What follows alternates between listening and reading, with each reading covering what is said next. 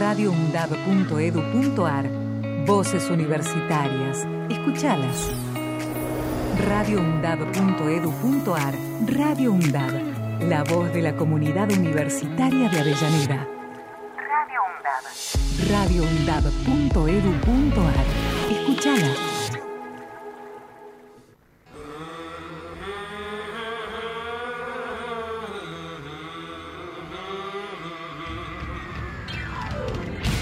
Boca en boca, los miércoles desde las 15 por Radio UNDAP. Con la conducción de Néstor Mancini, Víctor Savitoski, Marcos Bralo y el aporte de María Teresa Andrueto, nuestra reconocida escritora. De boca en boca.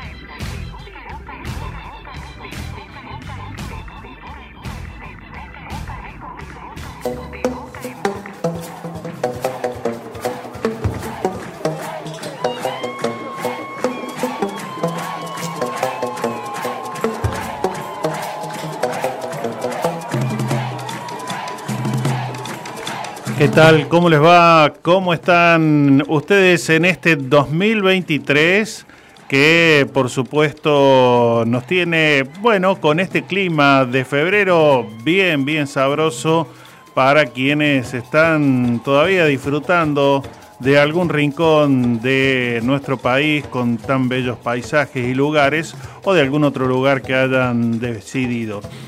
Y nosotros que volvemos al ruedo para iniciar el año número 9 de Boca en Boca con la propuesta que ustedes ya conocen, que cada miércoles nos permite abordar temas que tienen que ver con nosotros, con nuestra vida cotidiana, con la vida del orden local, con la vida del orden provincial, nacional y también y sobre todo del orden de la patria grande latinoamericano sin excluir seguramente lo que ocurre en otros lugares del planeta, qué sé yo, para hablar hoy por hoy Estados Unidos, Ucrania, Rusia, China, para mencionar cuatro actores que nos tienen también ahí a los sobresaltos.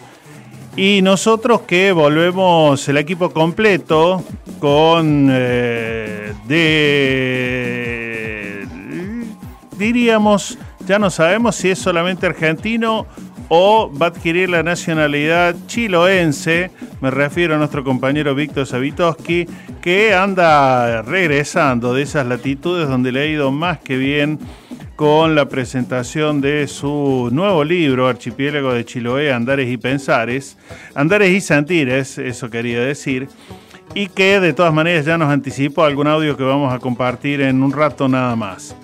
Por otra parte, nuestra querida escritora María Teresa Andrueto, con quien estuvimos mm, compartiendo momentos ahora en febrero a propósito de su, bueno, eh, diríamos charla magistral que eh, en el marco del Festival de Poesía que duró casi 10 días en el CSK, Centro Cultural Kirchner, ahí en lo que fue el edificio del Correo eh, Nacional, y que está tan bello, un hermoso lugar donde mm, están pobladas distintas expresiones, distintas artes y todas absolutamente gratuitas. Con ella compartimos también bellos momentos y hoy por supuesto traemos algunas de las historias que siempre nos hacen pensar, reflexionar, emocionar. ¿Quién les habla? Néstor Mancini, que de la mano de Marcos Bralo en los controles, como ya viene siendo una constante cada año, nos permite que lleguemos a ustedes de la mejor manera. Con la novedad que ustedes ya seguramente conocen y estarán escuchando en la rotativa de la radio, que finalmente, después de tantos años, y Elena Com eh, se acordó y eh, bueno, eh, ha adjudicado, ha bueno, otorgado la licencia a Radio UNDAP que ya no será en el 90.3 sino 90.7, así que estén atentos porque bueno, iremos dando pasos también para que quienes no lo hacen por internet, por la aplicación del celo hoy tan habitual, nos puedan escuchar también por aire. Y nosotros que tenemos muchísimo para hoy, para compartir en esta entrega de esta tarde que nos irá mm, mostrando algunos temas, mm, yo diría urgentes, eh, y vamos a ir al diálogo en un rato nada más con un especialista en temas de violencia institucional, policial, y también vamos a hacer un puente entre lo que es Quilmes, lo que es el país, lo que es también Colombia, con unas jornadas de tejidos por la memoria, la verdad y la paz que se están desarrollando no solamente en América Latina, sino también en varios puntos de Europa. Así que tenemos mucho, mucho para compartir con ustedes y esto que como siempre, como cada año, nos permite encontrarnos, se titula De boca en boca. Mi nombre es Rafael de la Torre, es un placer poder compartir con los radio oyentes de este maravilloso programa que se llama De Boca en Boca y que patrocina, ¿quién podía ser? La Universidad Avellaneda. ¡Qué barbaridad! ¡Qué maravilla! El elemento primordial del control social es la estrategia de la distracción que consiste en desviar la atención del público de los problemas importantes. Estrategias de manipulación mediática, Noam Chomsky.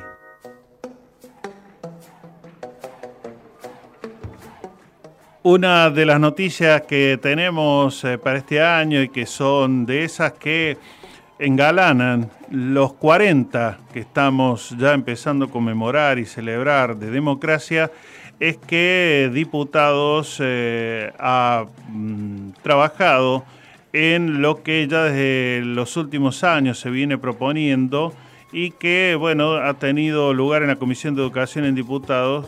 Me refiero a la creación de nuevas universidades nacionales. Para ello, para mm, quienes eh, de repente no están al tanto, la Universidad Nacional Juan Laurentino Ortiz, eh, de Pilar, eh, la Universidad mm, del Delta, la de la Cuenca del Salado en Cañuelas, la de Ceiza, la de Saladillo, la, bueno, el, el, elevamiento al carácter de Universidad Nacional de lo que era el Instituto de las Madres de Plaza de Mayo y la Universidad Nacional de Río Tercero.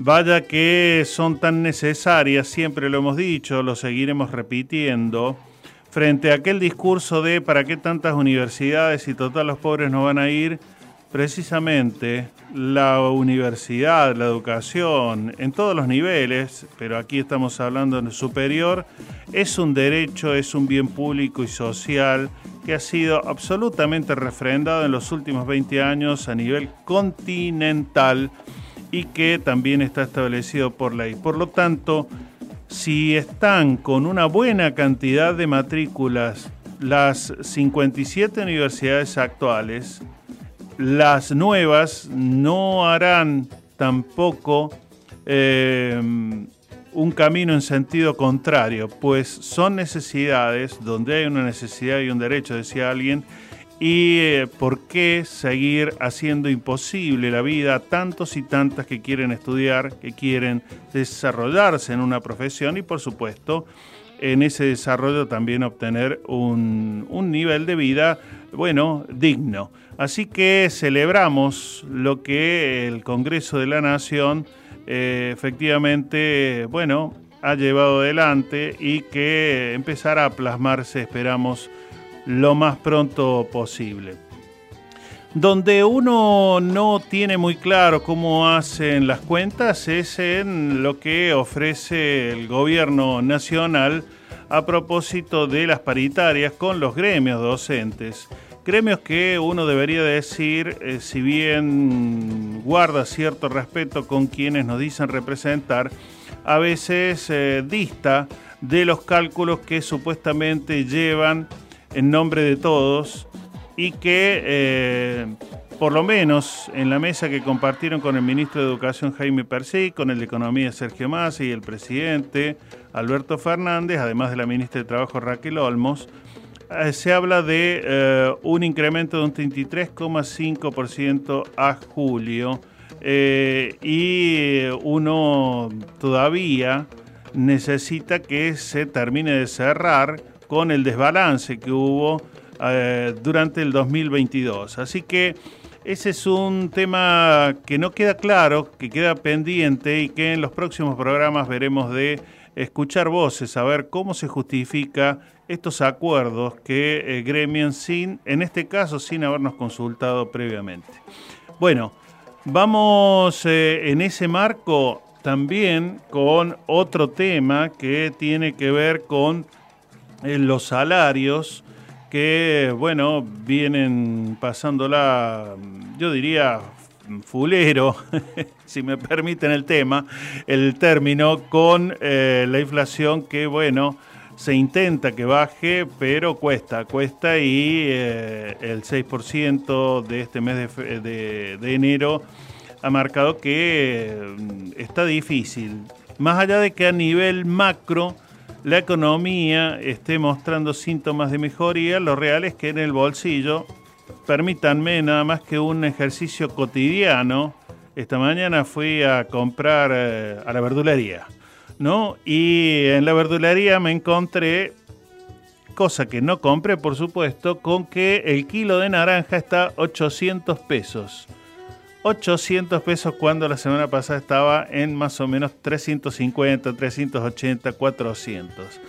Y uno no termina de, mm, eh, bueno, de creer que solamente sea por el clima o solamente sea por eh, la estación, la que sea, eh, o porque, no sé, la sequía o los incendios, bueno, todas cuestiones provocadas, por supuesto, por este eh, cambio climático en el cual tenemos mucho que ver los seres humanos pero sobre todo muy responsables aquellos que dicen ser los patriotas, los que trabajan en el campo, sobre todo me refiero a los que tienen grandes extensiones de tierra y que en nombre de la soja, en nombre del negocio, negocio para ellos, para unos pocos, han desmontado cuánto lugar en el planeta hay. En la Argentina, para darte un dato, queda apenas, apenas un 15% de lo que tiene que ver con eh, lugares donde todavía hay mucha o buena forestación.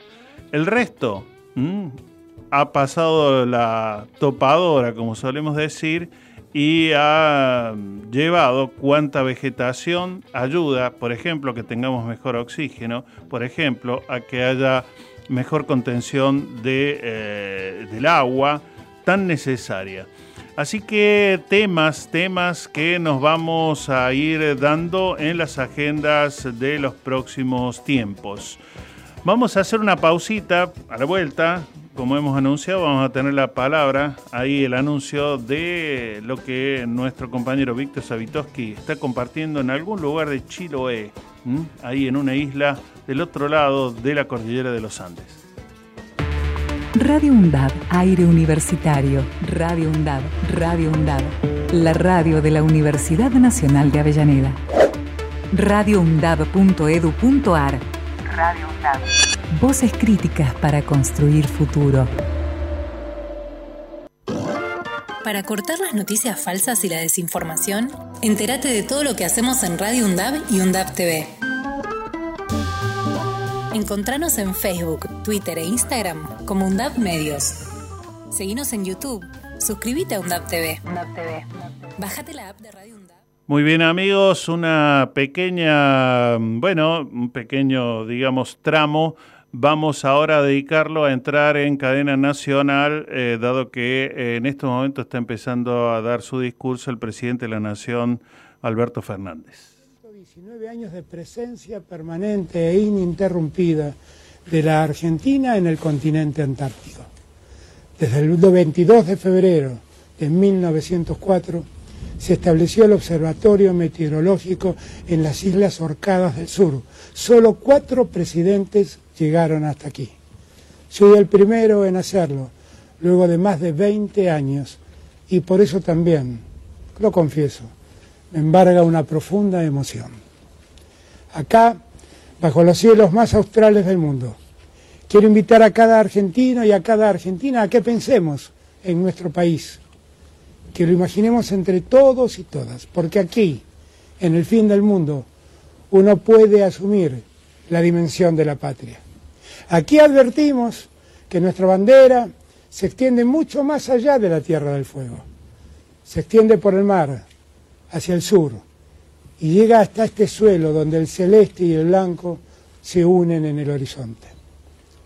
Argentina es una patria sin igual, y este es un paisaje único. No tiene el verde de la región pampeana, siempre imaginada como el motor económico de nuestro país.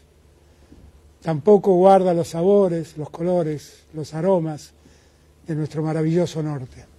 Aquí, donde la nieve y el hielo todo lo cubren y apabulla la inmensidad del mar y de los cielos, nosotros descubrimos que su geografía es parte indivisible de nuestra identidad. Los Andes, columna vertebral de nuestra historia latinoamericana de liberación, asoman aquí y se muestran más argentinos que nunca. La Argentina es un país que se extiende desde la Quiaca hasta esta Antártida, hasta estas islas del Atlántico Sur. ¿Por qué será que nuestro imaginario no repara en el azul profundo del Atlántico Sur, en el viento helado de la meseta patagónica, en los acantilados o en los hielos del sur? Este suelo que estoy pisando es parte de la Argentina. Y que el Estado esté acá es un acto de justicia para con nuestra historia, para con nuestra identidad. Venir hasta este lugar es reconocer lo grande que somos, mucho más de lo que algunos paladines del desánimo quieren hacernos creer. Argentina es un enorme país, por su territorio y por su pueblo. En nada servirían los millones de kilómetros cuadrados de nuestro mapa sin nosotros y nosotras habitándolos como una comunidad organizada. Aquí hay hombres y mujeres que trabajan diariamente, docentes que educan a nuestros hijos, profesionales de la salud que nos preservan de enfermedades, científicos y científicas que investigan para ofrecernos mejores condiciones de vida. Todo lo hacen bajo el común denominador de afianzar soberanía donde todo se vuelve inhóspito. La Antártida debe ser parte de nuestra cotidianeidad. Debe integrarse de una vez y para siempre en nuestros corazones. En 2020 aprobamos la Ley de Espacios Marítimos.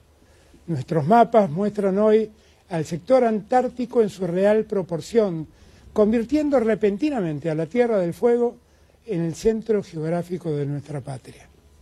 Ahora, cuando miremos hacia el sur, tomaremos dimensión de lo que representa esa aguja blanca que penetra nuestro mar. Ahora sabemos que esa tierra incógnita, como la llamaban en la antigüedad, guarda la fuerza de la naturaleza y es parte de nuestra Argentina. Desde el siglo XIX, los escritores hablaron de la gran tarea de reunir una tierra que sentían fragmentada. Sarmiento, Echeverría, José Hernández, Lugones, Escalabrini Ortiz, todos hablaron de la Pampa, real o mítica. Otros, como Horacio Quiroga o Juan Ortiz, nos mostraron las letras de las bellas zonas litoraleñas. Finalmente, poetas y músicos de la talla de Atahualpa o el Cuchi Leguizamón plasmaron con su arte el dolor y la alegría del norte argentino. Sin embargo, en nuestro sur apenas aparecen diarios de viajeros o en relatos de pioneros o naturalistas. A la Argentina más austral son muchos los que la miran como un territorio lejano, sometido a la inclemencia del clima. El sur también existe, diría Mario Benedetti, y ese sur es argentino, es parte indisoluble de nuestra patria. Este año los argentinos celebramos 40 años de democracia ininterrumpida. En los años de la dictadura, Creíamos que una democracia fuerte solo era una utopía que vagaba entre nuestros sueños. Ahora que esa utopía se ha vuelto realidad, es hora de plantearnos otra utopía, la utopía de la igualdad. Cuando los invito a acompañarme en procura de hacer realidad esa utopía, también los estoy invitando a promover igualdad territorial a lo largo y a lo ancho del país.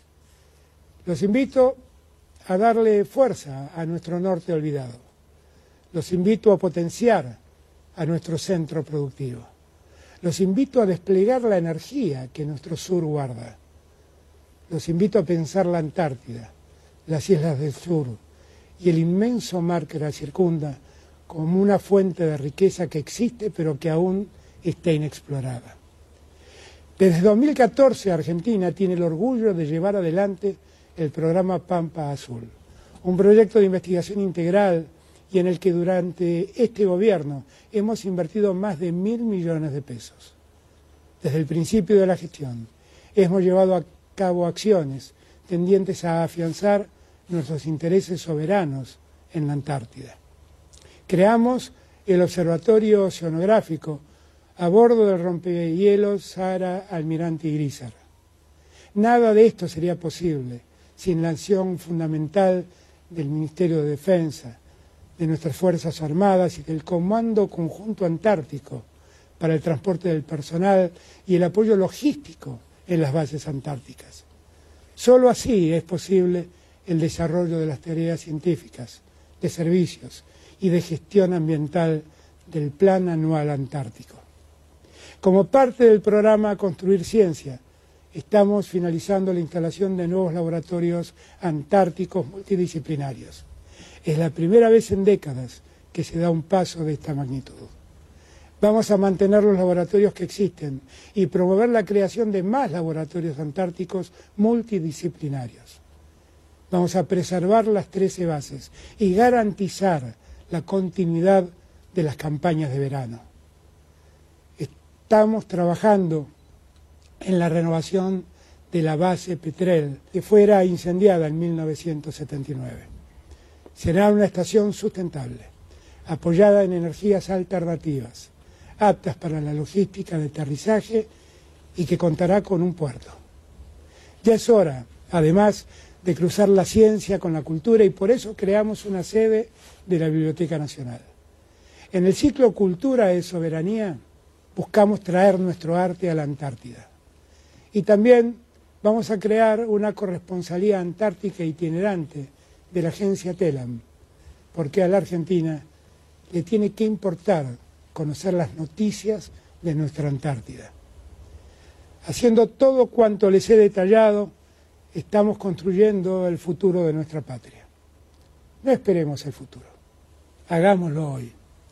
El año pasado conmemoramos los 40 años de la Guerra de Malvinas y fue muy conmovedor escuchar a millones de argentinos y argentinas recordar a nuestros combatientes durante los festejos del Mundial de Fútbol.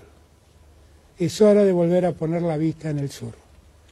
Malvinas es una causa actual y es más que la memoria de la guerra. Malvinas es una causa nacional porque el Atlántico Sur y sin duda nuestro territorio antártico son un enclave vital de nuestra soberanía territorial y política. Recorriendo las estaciones científicas radicadas en la Antártida, observando la tecnología que han desplegado, viendo las actividades que día a día aquí se desarrollan, no podemos más que pensar en el futuro. En nuestros mares del sur está el futuro. Y la Antártida parece convertirse así en ese horizonte de proyección en donde el futuro nos espera. Reafirmamos el compromiso argentino con la conservación del ecosistema antártico. Hemos presentado junto a la hermana República de Chile el establecimiento de un área marina protegida en la zona de la península antártica. La presencia argentina en la Antártida comienza en 1902 y jamás, jamás se vio interrumpida.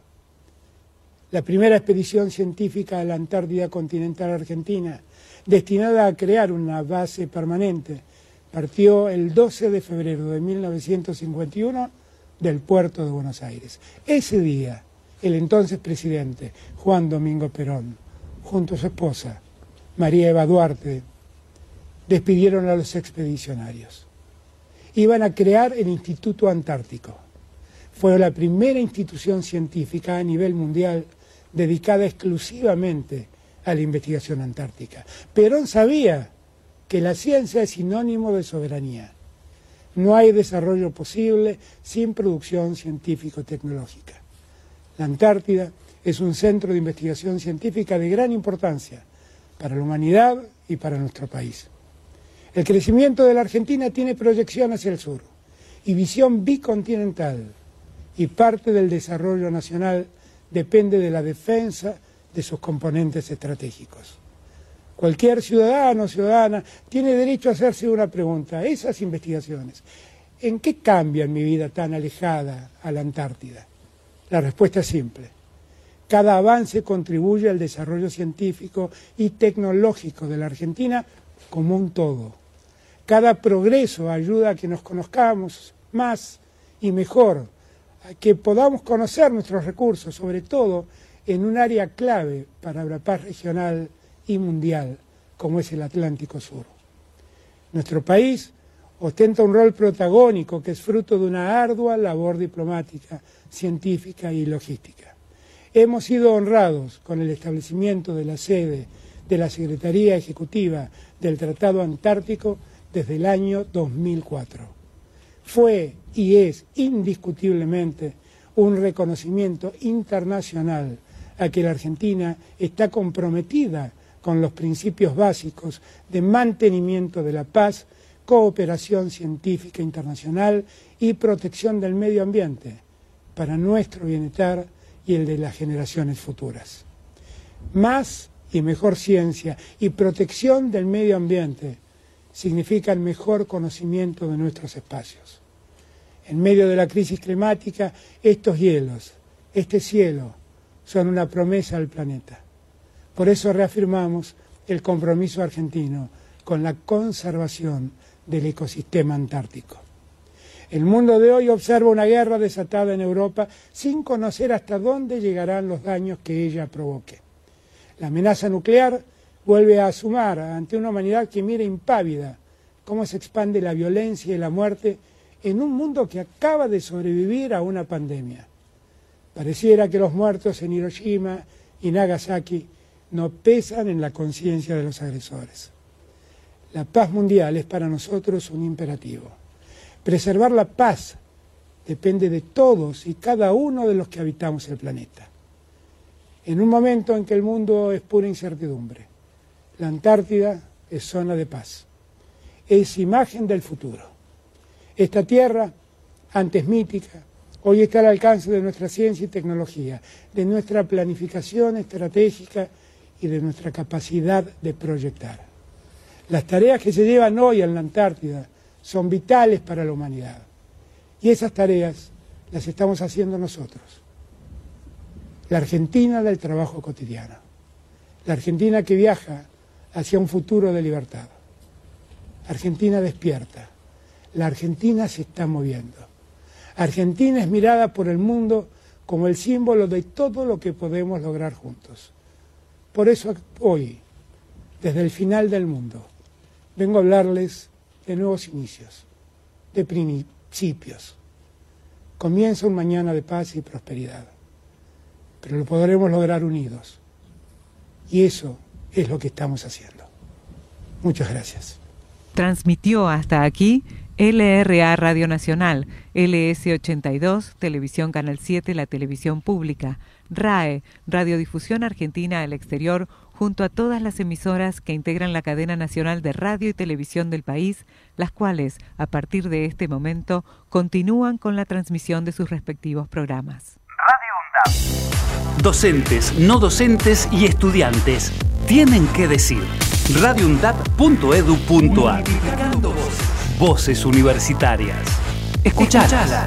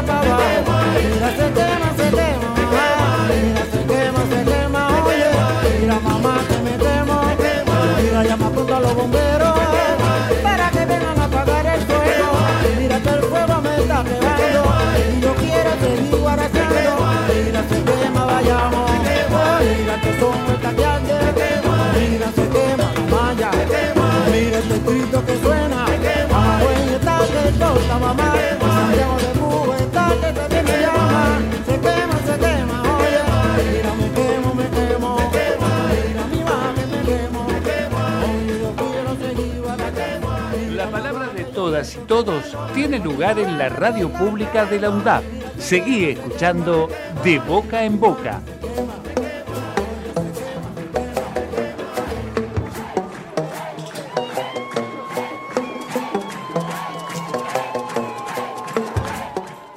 Muy bien amigos, y bueno, la palabra del presidente es de la Antártida. Y nosotros que volvemos a la agenda que habíamos anunciado. Ahora nuestro compañero, como habíamos dicho, Víctor Savitoski anda todavía en los últimos días por Chiloé, donde fue a presentar al flamante libro Archipiélago de Chiloé, Andares y Sentires. Eh, les recomiendo mm, la nota y también las fotografías que tanto Javier Godet como Francisco Ruiz eh, tomaron de esos momentos eh, que ocurrieron hace pocos días en Chiloé. Y ahora la palabra a nuestro compañero, que la semana que viene ya lo tendremos entre nosotros, por supuesto. Bello día. Empezamos de nuevo un ciclo que, como siempre, va a estar profundamente agitado, de una gran dinámica, lleno de contradicciones. Pero Déjenme apartarlos de ese camino. Yo les voy a decir qué me está pasando ahora. Estoy en la casa de, de Rosa, de Juan, de Karen, que me recibieron mucho mejor que si yo fuera de la familia. Y en estos momentos estoy mirando la colina y estoy mirando el océano. Y es un gran motivador para que uno pueda hacer lo mejor de sí cada día. Estoy en Chiloé en la segunda ciudad de mayor importancia, que es Ancud, que tiene la belleza típica de la mezcla casi imperceptible pero real entre lo rural y lo urbano. Créanme, Si ustedes creen que no existen lugares en el mundo donde uno puede ser inmensamente feliz, se equivocan. Los invito a Chiloé. Muy bien, y yo diría ahora vamos a hacer el puente entre esa búsqueda de la felicidad y muchos momentos que eh, son todo lo contrario eh, en, bueno, un 2023 que se inicia con lo que eh, empieza a ser la conmemoración o el recordatorio de 40 años continuados de democracia. Pero queremos ver cómo andamos en temas de violencia institucional, en temas de lo que es muchas veces el accionar de la policía y para ello eh, la palabra bien responsable de un trabajo que vienen haciendo hace años de la CORREPI, la Coordinadora contra la Represión Policial e Institucional, y le agradezco inmensamente a María del Carmen Verdú que, eh, bueno, nos, eh, nos se acerque para el diálogo en esta tarde de boca en boca. ¿Cómo te va, María del Carmen? ¿Qué tal? ¿Cómo están? Buenas tardes y buen año, porque no hemos hablado desde diciembre. Sí, tal cual. Eh, y bueno, María del Carmen, eh, estos días, yo diría, ya no, sé qué mes o qué semana, de qué año uno no, tendría temas que son muchas veces de dolor, otras veces de bronca, otras veces de resistencia. Eh, en estas últimas semanas tenemos desde, bueno, asesinatos no queridos tal vez eh, por eh, lo que son grupos que muchas veces se disputan territorios, en otros casos una policía que no sabemos si está eh, estrenando alguna obra de teatro con el uso de sillas, aunque las prefiera el uso de las armas letales, y políticos que andan o vuelven sobre el tema de utilizar estas pistolas Taser.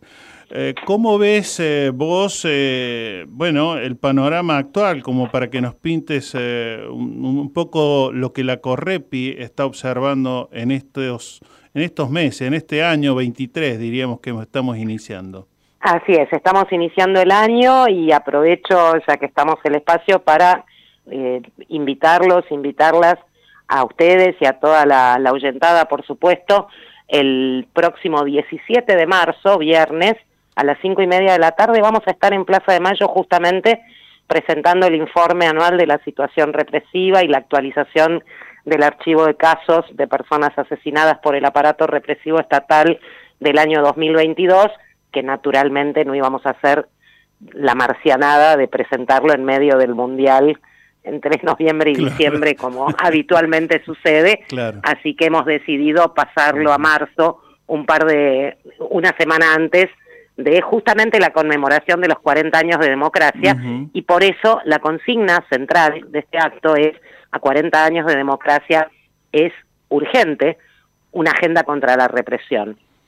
Mm. Porque lo que vemos en el análisis de los últimos 12 meses en el curso de 2022 y esto continúa durante este primer mes y medio y monedas de 2023 es que cuando se toma alguna medida conducente, aunque no sean medidas de fondo, aunque sea simplemente la derogación, como en el caso de los protocolos Bullrich, de una medida de un gobierno anterior, o se inicia el camino a lo que sería una medida sumamente efectiva para reducir el gatillo fácil, como la prohibición del uso y de la aportación del arma reglamentaria fuera de servicio, cosa que la ministra eh, Sabrina Frederick, la primera ministra de Seguridad de la Nación de la actual gestión, en marzo de 2020, días antes de la pandemia, decidió respecto de una sola fuerza federal, la menos numerosa y la que nunca está en la calle, salvo cuando están de civil y fuera de servicio, que es la Policía de Seguridad Aeroportuaria. Nosotros lo reclamamos respecto de todas las fuerzas, pero lo cierto es que desde marzo de 2020 a hoy no tenemos un solo caso de gatillo fácil de la Policía de Seguridad Aeroportuaria. Y antes teníamos 3, 4, 5 por año. Ah, qué buen dato. Puede parecer una pavada cuando hablamos de 400 y pico de muertes por año, pero son 4, 5, 3 o una muerte menos. Y eso para nosotros es contante y sonante y vale la pena insistir sobre el punto. Buena fotografía esa que nos estás marcando. En segundo, eh, a ver, simple, datos oficiales de ese mismo ministerio, el 66% de los fusilamientos de gatillo fácil ocurren con el policía, el gendarme, el prefecto fuera de servicio pero con el arma reglamentaria. Mm. Y el 95% de los femicidios de uniforme ocurren también en bermudas y chancleta en la casa, pero con el arma reglamentaria. Si les quitáramos el uso del arma reglamentaria fuera de servicio y solo se limitara cuando están identificados de uniforme y en, en su función, y por lo menos en ese 66% o 95% de los casos tendrían que buscar otro medio. Y a lo mejor es una silla que no te mata por ridícula que haya sido esa escena más allá del pobre tipo al que apalearon, que además era una persona que claramente necesitaba una intervención de otro tipo porque estaba en medio de un brote, una alteración psíquica, una excitación psicomotriz o algo por el estilo, pero que francamente con, con los años que tenemos militando el tema antirrepresivo, a mí, si me lo cuentan y no veo el video, no lo creo. María del Carmen, en algún momento también eh, recuerdo que eh, allá por 2010, eh, cuando se había promovido una ley que tenía que ver con que las fuerzas de seguridad, mm, bueno, fueran formadas en temas de derechos humanos, digo, eh, en eso mm, no, pareciera que eh, las fuerzas, sobre todo policiales eh, y otras, hayan podido avanzar, o sí, ¿cómo lo ves vos? Mira, lo que pasa es que por más que te hagan repetir como lorito en los cursos teóricos cuanto convenio internacional de derechos humanos existe sobre la tierra, que la Argentina los ha firmado todos, dicho sea de paso, si al mismo tiempo te dicen que tenés que llevar el arma en condición de disparo inmediato, que eh, tenés que utilizar el arma aun cuando estés fuera de las previsiones de los protocolos vigentes que dicen que solo se puede desenfundar si del otro lado hay una amenaza equivalente. Y una amenaza equivalente no es un tipo a los gritos, no es una persona con un palo o con un cuchillo, es una persona disparando un arma de fuego. En eso la normativa es clarísima para todas las fuerzas. Y sin embargo, lo vemos cotidianamente como sucede de otra manera.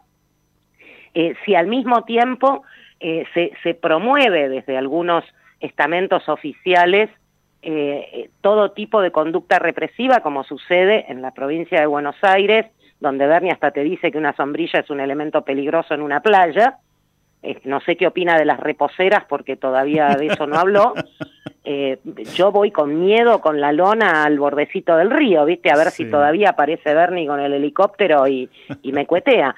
O en el caso de la ciudad de Buenos Aires, que realmente es el distrito que más nos está preocupando en este momento. Y mira que hay que hacer fuerza para hacer una policía más represora que la de la provincia de Buenos Aires. Mm. No a cualquiera le ha salido, ni siquiera a la policía de la provincia de Santa Fe, y mira lo que te estoy diciendo.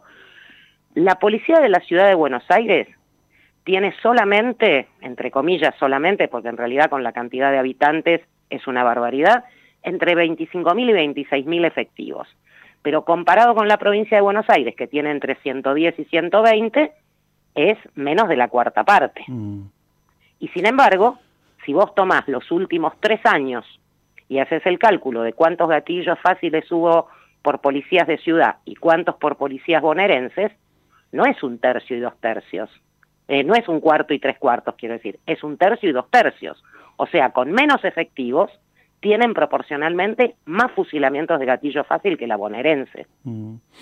Ahora, mm, nosotros tenemos, por supuesto, como cualquier país, eh, bueno, nuestros representantes que eh, cada uno va con su propuesta y su idea y mm, quiero ir a lo siguiente.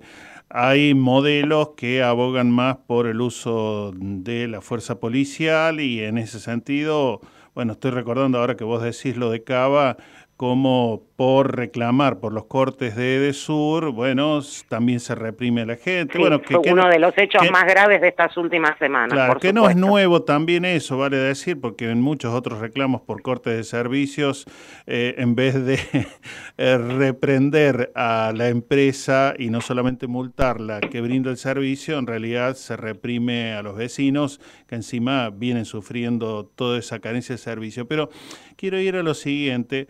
Eh, muchas veces, eh, y esto también ustedes lo analizan en el portal correpi.org, digo, eh, este discurso que los medios también mm, muchas veces facilitan o por lo menos transmiten, no solamente de lo que dicen algunos políticos, como podría recordar a Pichetto, también discriminando a quien, eh, bueno, es de... ¿Qué, podés esperar de un tipo que dice que las lesbianas no son mujeres? Claro, por eso. Pero digo, a veces eh, los políticos no, no hacen un poco de la mano de los medios eh, también una andanada para que ese discurso de odio eh, también lo asuman las fuerzas de seguridad y se terminen estos casos Mira, de represión? No, no se trata de que los políticos convencen a las fuerzas de seguridad. Los políticos que administran el aparato estatal dirigen a las fuerzas de seguridad. Les imparten las directivas. ¿Por qué te digo que estamos tan preocupados y preocupadas con la policía de la ciudad? Porque todo lo que hemos visto en esta semana, incluso la muerte absolutamente absurda, sin sentido, de esta muchacha policía en la estación de, de subte de, Retiro, es responsabilidad del gobierno de la ciudad que manda a su policía preparada y capacitada para hacer eso. Pues fíjate, ¿por qué murió esa mujer? Porque un tipo que estaba también totalmente alterado, lo vimos en esos videos cuando lo querían meter adentro del patrullero, las estupideces que decía, se dejó sacar el arma de la cartuchera Mm. Acá no hubo una pelea cuerpo a cuerpo donde el tipo resultó físicamente más poderoso y le sacó el arma mm. que ella estaba empuñando. Le sacó el arma de la cartuchera, la falta más grave disciplinaria que puede cometer un policía, que le sustraigan, que extravíe o que pierda su arma reglamentaria. Ni siquiera le enseñaron a protegerse a sí misma cuidando eso. Mm. Si esa arma no hubiera estado, esta mujer estaría viva. Pero además, si esa arma no hubiera estado en condición de disparo inmediato, es decir, sin seguros y con bala en recámara, el tipo todavía estaría dándole vueltas a ver cómo Corno hace para dispararla, mm. porque no era un agente del recontraespionaje experto en armamento. Claro. Era un lumpen dado mm. vuelta que, que, que tuvo un brote. Mm. Y sin embargo, tenemos hoy una mujer de 35 años muerta por eso. Y ojo, no la estoy responsabilizando a ella, estoy responsabilizando a sus jefes y a su dirección política, porque esto es una política de Estado. Vos hablabas al principio de esto de las Taser. Con motivo de este episodio en retiro, salieron todos, Bullrich, Larreta y compañía a la palestra mm. diciendo, ah, yo les dije, con una Taser esto no pasaba. ¿Cómo que con una Taser no pasaba? ¿Cuál era la diferencia si ella no la estaba empuñando para atacar al hombre? ¿En qué me cambiaba la historia si era una Taser?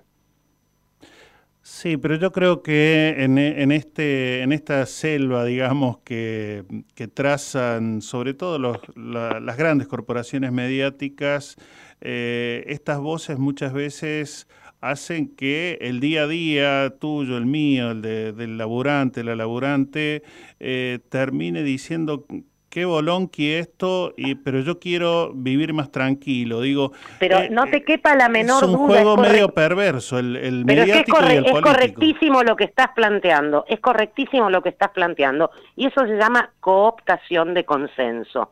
Precisamente por eso, eh, insisto, con la invitación el 17 de marzo a Plaza de Mayo, porque justamente uno de los datos reveladores más graves que tenemos en este informe, y que no es eh, exclusivo del año 2022, sino que se rastrea unos cuantos años para atrás, es la manera exponencial en que han crecido las muertes en lugares de detención y en particular en cárceles. Te anticipo eh, un par de datos. En el año 2001 teníamos 34.000 personas presas en cárceles federales o de las distintas provincias. 34.000, 2001. Ese mismo año, datos oficiales, la tasa de homicidios cada 100.000 habitantes era de 2.800 y algo. Y la tasa de robos, es decir, sustracción de propiedad, pero con el uso de violencia, era de 8.6. En 2022, la tasa de homicidios bajó a 860 cada 100.000, a la mitad. Y la tasa de, de, la tasa de, de, robos y la tasa de homicidios bajó de 8.6 a 4.6. Pero ¿sabés cuántas personas tenemos presas en las cárceles? En lugar de 34.000, 120.000. Mm. Entonces, ¿quién corno está preso? porque no son los policías de gatillo fácil, ni los policías torturadores, ni los represores, ojo, que esos no van presos ni aunque tengan un triple homicidio.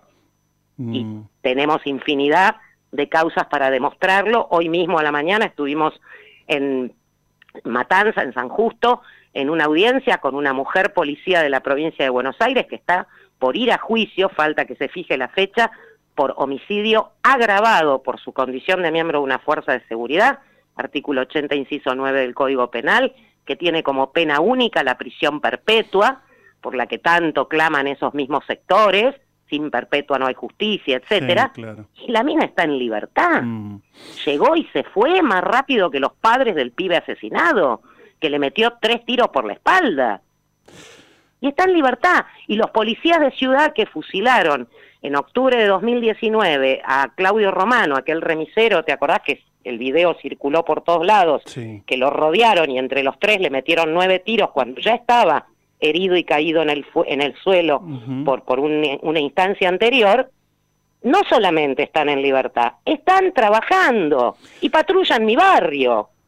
Y me los puedo cruzar en cualquier momento. Eh, es- estamos en, en un mm, en un panorama que, bueno, por un lado vos dabas algunas de esas cifras que respecto al 2001 disminuyeron, pero a fuerza de que tenés muchísimas más personas en la cárcel y a eso nos lleva a otro tema. No, no es que- fuerza, no hay ninguna relación entre una cosa y otra.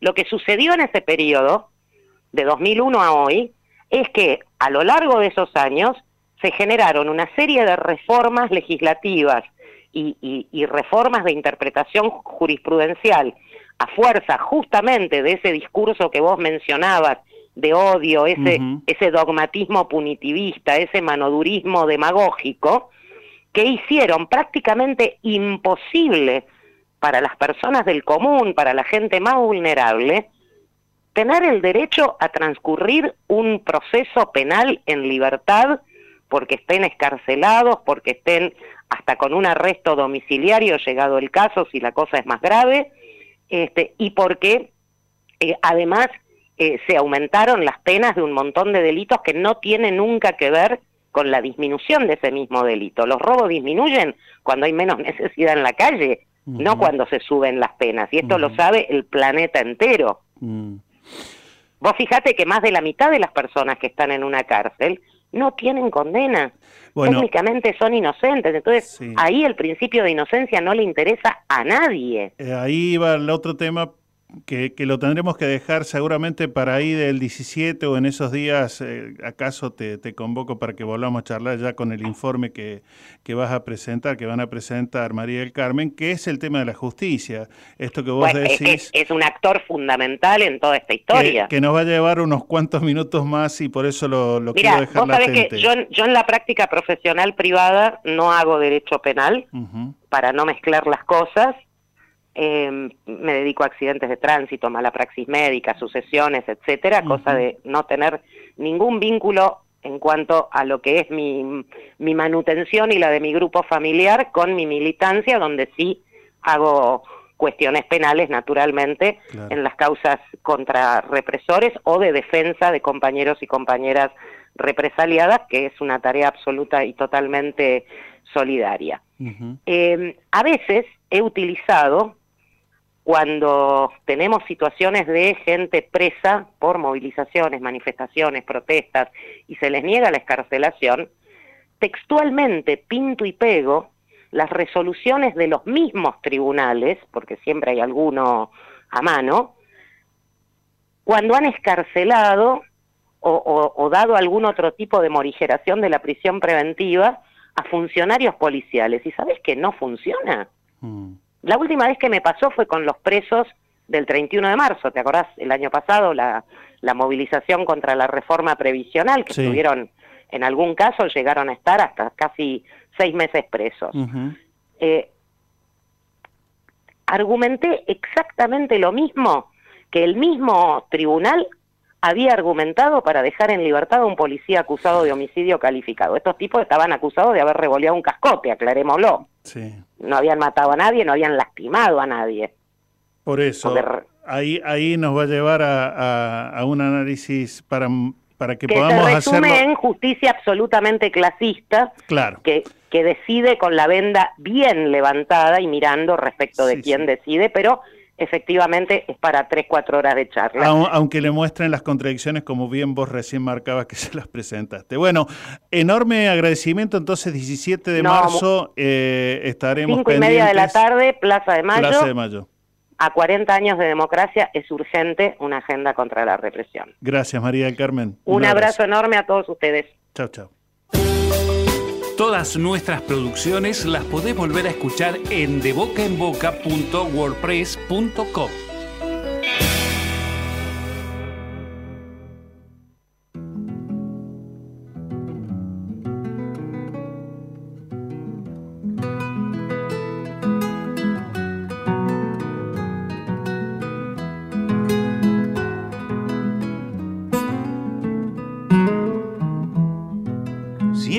había oído mentar que ante la ley era yo igual a todo mortal.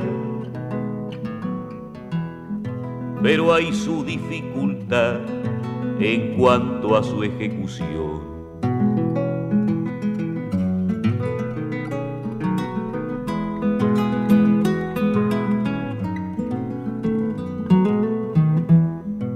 roba un gaucho una espuela o quito algún mancarrón, lo prenden, me lo enchalecan y de malo y salteador lo tratan y hasta el presidio lo mandan con calzador.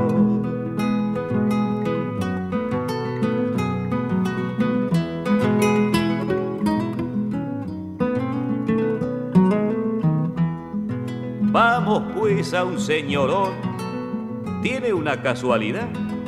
Ya se ve, se remedió. Un descuido que a cualquiera le sucede, sí señor.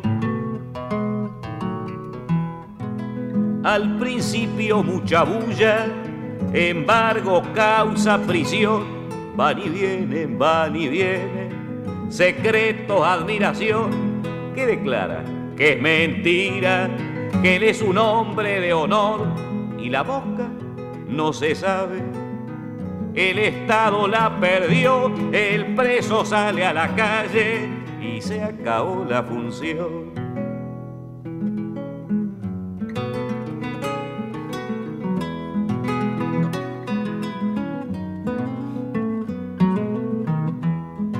Y esto se llama igualdad, la perra que los tiró.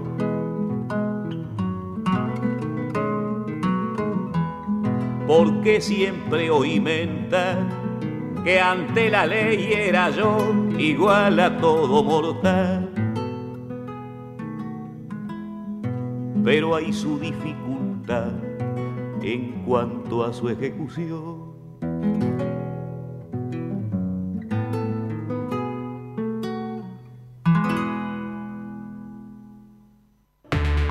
Radio UNDAB, aire universitario. Radio UNDAB, Radio UNDAB, la radio de la Universidad Nacional de Avellaneda. radioundab.edu.ar Radio UNDAB. Voces críticas para construir futuro. Para cortar las noticias falsas y la desinformación, entérate de todo lo que hacemos en Radio UNDAB y UNDAB TV. Encontranos en Facebook, Twitter e Instagram como UNDAB Medios. Seguinos en YouTube. Suscríbete a UNDAB TV. Bájate la app de Radio UNDAB desde tu tienda de aplicaciones. Somos los medios de comunicación oficiales de la Universidad Nacional de Avellaneda. Otra comunicación para seguir en contacto con la actualidad y la comunidad universitaria. Después, no digas que no te avisamos.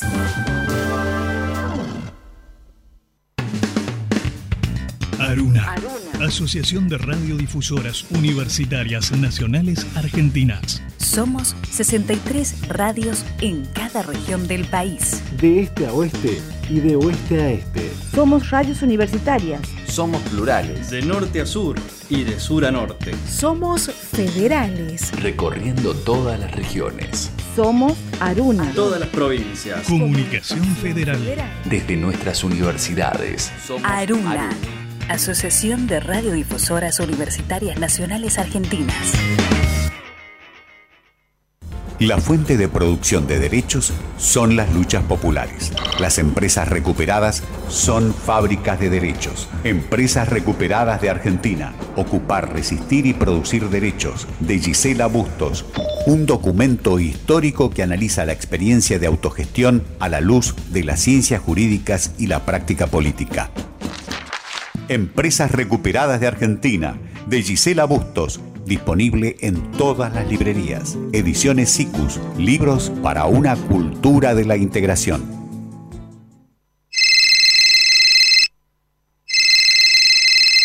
Te comunicaste con Radio UNDAV al 1 1 5 6 6 9 7 7 4 6. En este momento, todos nuestros operadores se encuentran ocupados. Deja tu mensaje después de la señal. Hey, Zoe, este es el número de Radio UNDAP para que te comuniques y lo agendes. 11 5669 7746. Mandás un mensaje y te suscribís para recibir toda la información de Radio UNDAB. Un saludo, la radio está buenísima. Donde estés y cuando quieras, escucha Radio UNDAB. Baja la aplicación en tu celular. Búscanos en tu tienda de aplicaciones como Radio UNDAB y escucha nuestros contenidos. Baja la aplicación en tu Baja la celular. aplicación en tu celular. Donde estés y cuando quieras, Radio UNDAB. Hacemos otra comunicación. Otra comunicación.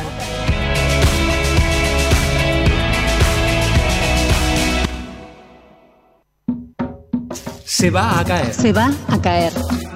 Guía para identificar y accionar ante las violencias contra las mujeres y disidencias. Radio UNDAV, Universidad Nacional de Avellaneda. Violencias contra las mujeres. La Ley 26.485 de Protección Integral para prevenir, sancionar y erradicar la violencia contra las mujeres establece que existen cinco tipos de violencias. La violencia física es aquella que se ejerce sobre el cuerpo de la mujer afectando su integridad. La violencia psicológica tiene como objetivo generar un daño emocional afectando la autoestima de la mujer.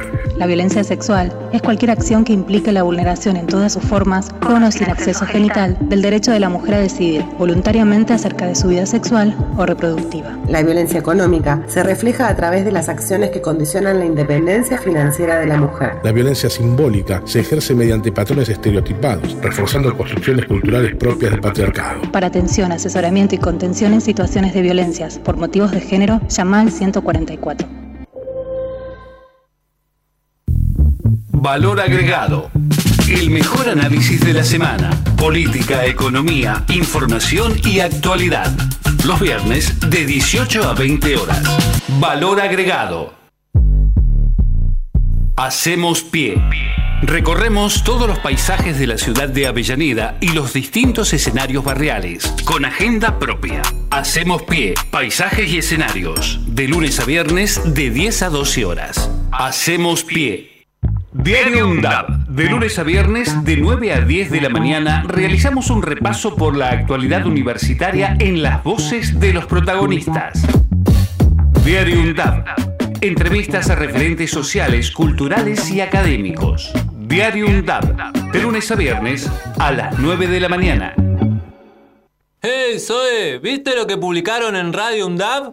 No, no, no, no, ¿qué? ¿Qué? Me lo perdí. No, no, es espectacular, tenés que buscarlo. ¿Pero cómo? ¿Dónde? En las redes sociales. Pero Facebook, Twitter, Instagram. Exactamente. Búscalo como UNDAB Medios. Ahí encontrás todos los contenidos de los medios de comunicación oficiales de la UNDAB. No, Alfredo, ya me pongo a buscarlo. UNDAB Medios en Twitter, Facebook e Instagram. Radio UNDAB. Aire universitario que inspira. radioundab.edu.ar Para construir futuro. Ejerce tu derecho a la comunicación. De boca en boca. Los miércoles, desde las 15, por Radio UNDAB.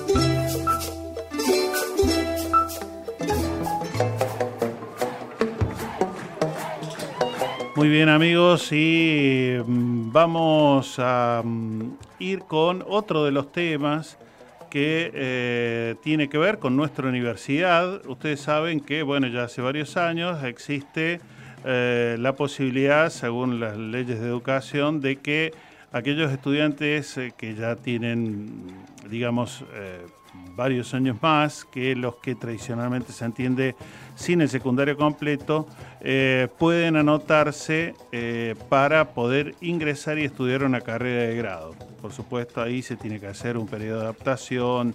Bueno, para ello todavía están abiertas las inscripciones para aquellos mayores de 25 que tienen que hacer el trámite presencial. Hay tiempo hasta este viernes y quienes eh, quieran hacerlo en la Universidad Nacional de Avellaneda lo tienen que hacer en la sede de Piñeiro, que está ubicado ahí en Mario Bravo de Isleta, Mario Bravo 1460 de Piñeiro, ahí eh, con, eh, bueno, fotocopia del DNI, por supuesto, y eh, todo papeleta que consideren que puede ser importante eh, para la inscripción. Y si no, pueden llamar a un teléfono 54 36 75 45 para quienes tengan más de 25 años de edad y eh, sin tener el secundario completo quieran, eh, bueno, ver la forma de cursar una carrera universitaria. Hay un tema que nos va a venir eh, pronto, ya iniciado marzo, y que es el próximo 24 de marzo. Se prepara la marcha por los 47 años de aquel golpe genocida y donde los organismos de derechos humanos, eh, por supuesto, eh, mantienen su centro de atención en reclamar y recordar a los 30.000 detenidos desaparecidos. En ese sentido, por supuesto, y dado lo que hablábamos incluso con María del Carmen Verdú hace algunos minutos, eh, algunas de las fuerzas políticas, como siempre, están en la andanada de eh, esto de negar, el negacionismo, ¿no? Eh, no se animan, creo, todavía a decir que no hubo una dictadura, pero por ahí andan. Y una justicia que también va a ser seguramente motivo de reclamo en esa marcha del 24, porque ha dado señales siempre, más que de querer brindar justicia, de estar a favor de eh, aquellos sectores que siempre ha causado males. Recuerden ustedes aquella salida a las calles tan masiva que hizo que no aprobaran el fallo del 2 por 1 que iba a liberar a la mayoría de los genocidas que tienen eh, condena por los juicios de lesa humanidad. Que ese es otro de los temas, el cajoneo que ya viene del gobierno anterior y que eh, sigue haciéndolo esta Corte Suprema de Justicia de la Nación. Así que temas que eh, vamos a ir trabajando a lo largo de eh, este tiempo eh, hasta que llegue el 24 de marzo. Quería ir ahora eh, sobre eh, una cuestión que nos ocurre y que tiene que ver en nuestra América Latina con el arte, la política y también lo que tiene que ver con derechos. La escritora, la poetisa Gioconda Belli, nicaragüense ella, eh, ha sido nada más y nada menos que una de las principales referentes en aquellos tiempos en que, eh, por ejemplo, se luchaba contra eh, la dictadura de Anastasio Somoza, que, bueno, en la lucha por aquellas resistencias llevó al actual presidente de Nicaragua, Ariel Ortega, bueno, en aquel momento a ser alguien que comandó lo que era una revolución del pueblo para vencer a la dictadura de entonces. Pero bueno, tiempo ha pasado y como vemos aquí y allá, algunos que eran revolucionarios en algún momento se transforman hoy en, yo diría, los nuevos, si no llamarlos dictadores, bastante eh, autoritarios políticos. ¿Qué ha hecho? Le ha quitado a Gioconda Belli la nacionalidad, o sea, le ha dicho, vos naciste en Nicaragua, pero a partir de este momento el gobierno dice que ya no sos más, no tenés más nacionalidad nicaragüense. Eh, así que feminista ella, eh, acompañando la revolución de las mujeres, no solamente en su país, sino en todo el mundo, eh, está nada más y nada menos que exiliada de su país, pero además con esta nacionalidad que le ha quitado. Bueno, yo creo que una respuesta y también una emoción del dolor que esto causa es en su propia voz con este poema que habla de su situación y de su Nicaragua querida. Soy Yoconda Belli, nicaragüense, 100%. Este poema se llama Nicaragua. Tantas veces me he propuesto olvidarte, como si fueras un amante cruel, de esos que le cierran a uno la puerta en las narices, o uno de aquellos que cuanto más se aman, más olvido prodigan, pero nada de lo que hago lo consigue. Viene el verdor, la lluvia, el viento, el revoloteo de los papeles en las calles, el roble, derramando sus flores como cáscaras de seda en las aceras, el rostro del chavalo con el trapo, su sonrisa que cruza y trasciende la pobreza.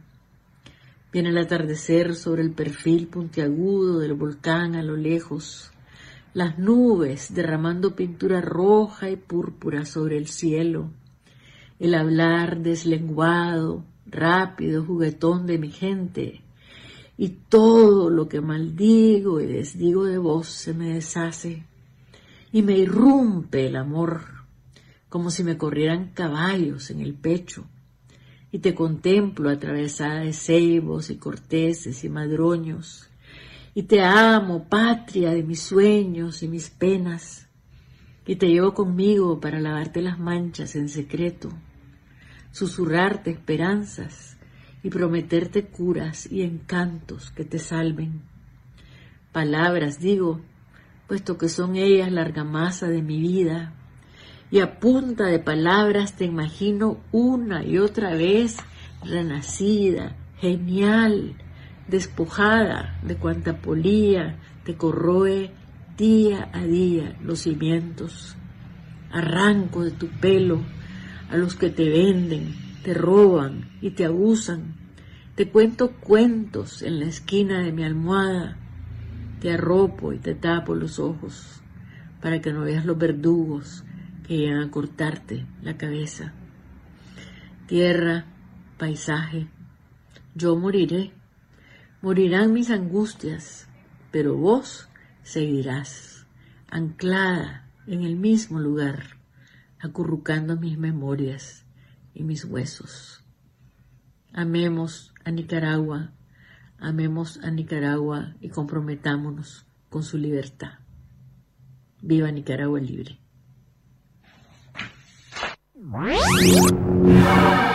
Programa de boca en boca, Estela Carlotto, abuela, hoy más feliz que nunca. Saluda y les desea éxito. Como dicho al pasar lo estoy diciendo, como dicho al pasar mientras se pueda. Solo insisto en decirte y te pido lo pongas a favor en la cuenta. No elegimos quedarnos con los brazos cruzados ni esconder la cabeza. Elegimos jugarnos. Y es la gran diferencia. De boca en boca, por Radio UNDAP. Muy bien amigos y em, bueno, qué decir, ¿no? Cuando en democracia, que la mayoría de nuestros países en América Latina han logrado sostenerse a lo largo de varias décadas, eh, que, bueno, mm, se reaviven ciertos autoritarismos, como el que charlábamos hace un rato a partir de las expresiones de algunos partidos políticos, por ejemplo, aquí en la Argentina, como eh, lo que está ocurriendo en Perú, entre otros lugares. Eh, y hablando de literatura, hablando de poetisas, hablando de escritora, bueno, nuestra escritora María Teresa Andrueto, eh, que nos marca también camino y que nos regala este bendito relato para que podamos compartir, emocionarnos, reflexionar. Ahí va. María Teresa Andrueto está en De Boca en Boca. Las historias cotidianas cobran vuelo en Gente conmigo. La columna de María Teresa Andrueto. La podés escuchar Los miércoles, desde las 15, por Radio UNDAP. Como un león, Haroldo Conti cuenta la historia de un niño que pasa de niño pobre a delincuente. Un día la vida se pondrá por delante y darás el salto, como un león. Así como yo no entendí que comer de la basura estaba mal, tampoco entendí que estaba mal tener un arma o salir a robar. Eran como pasos que se iban dando. Y un día, no sé muy bien cómo, pero ya tenía un revólver. Fui a buscar a unos pibes que sabía que robaban y les dije que les cambiaba el arma por una campera para dársela a mi mamá. Como era mucho un arma por una campera, el pibe me dijo que saliera a robarla yo. Me tiró la receta y me dio la bienvenida a ese mundo, dice Waldemar Cubilla. IBI, la asociación internacional que otorga cada dos años los premios Andersen a escritor o ilustrador, ha instituido más recientemente un premio mundial a un promotor de lectura que ponga de relieve un proyecto sostenido en el tiempo. Y Argentina lo estrenó proponiendo a Waldemar Cubilla, fundador del Centro Cultural y Biblioteca La Cárcova. La biblioteca está en la villa del mismo nombre, en José León Suárez, a unos metros del Seamse, el predio que recibe la basura de la capital del país y de otros 36 municipios. En ese escenario nació y creció Waldemar, quien de chico revolvía basura buscando lo que otros tiraban. Esa parte de mi vida de ir a buscar comida al basural no se borra nunca más, dice. A los 14 comenzó a delinquir y a los 18 fue preso. Digo a los 14 años, pero en verdad la delincuencia no tiene comienzo. Se vive con esa lógica preponderante hasta que se naturaliza. En el secundario, Waldemar era muy buen alumno. Preparaba los robos de autos y camionetas a contraturno de la escuela para no perderse las clases.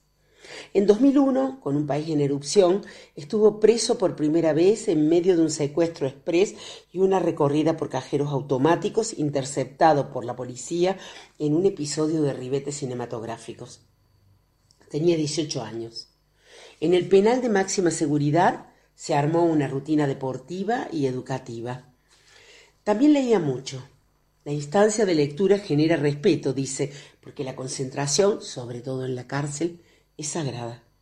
Más tarde, junto a otros que vivían el encierro como una oportunidad para la educación, fundó una biblioteca en la cárcel y programó el dictado mutuo de talleres y clases de oficios. Había que poner en valor los pequeños saberes que cada uno tenía y compartirlos. Comenzó a cursar sociología en la Unidad Penal 48 de José León Suárez, Centro Universitario San Martín, por su iniciativa y la de un grupo de compañeros. Mandamos una carta a mano alzada a la Universidad Nacional de San Martín contando nuestra historia. Vinieron a conocernos y vieron como un proyecto viable cursar sociología. Éramos cinco los que habíamos terminado el secundario. Entonces Pensamos en la posibilidad de que los guardiacárceles estudiaran con nosotros. Así, armamos una cohorte de 33 alumnos entre guardias y presos. Hoy, en el penal, que tiene 5.000 presos, entre 1.500 y 2.000 cursan una carrera universitaria, dice. Lo que muestra blanco sobre negro que no solo los pobres, sino también los privados de libertad pueden ir a la universidad.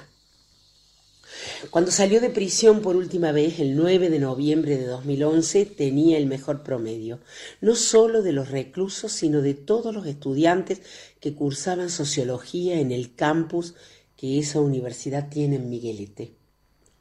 En su primer día de libertad, Conoció al sociólogo Eduardo Rojas, quien lo invitó a iniciar su camino en la investigación. En enero del año siguiente fundó la Biblioteca Popular La Cárcova para que los pibes del barrio dejen un poco las drogas y las pistolas y puedan conocer los libros.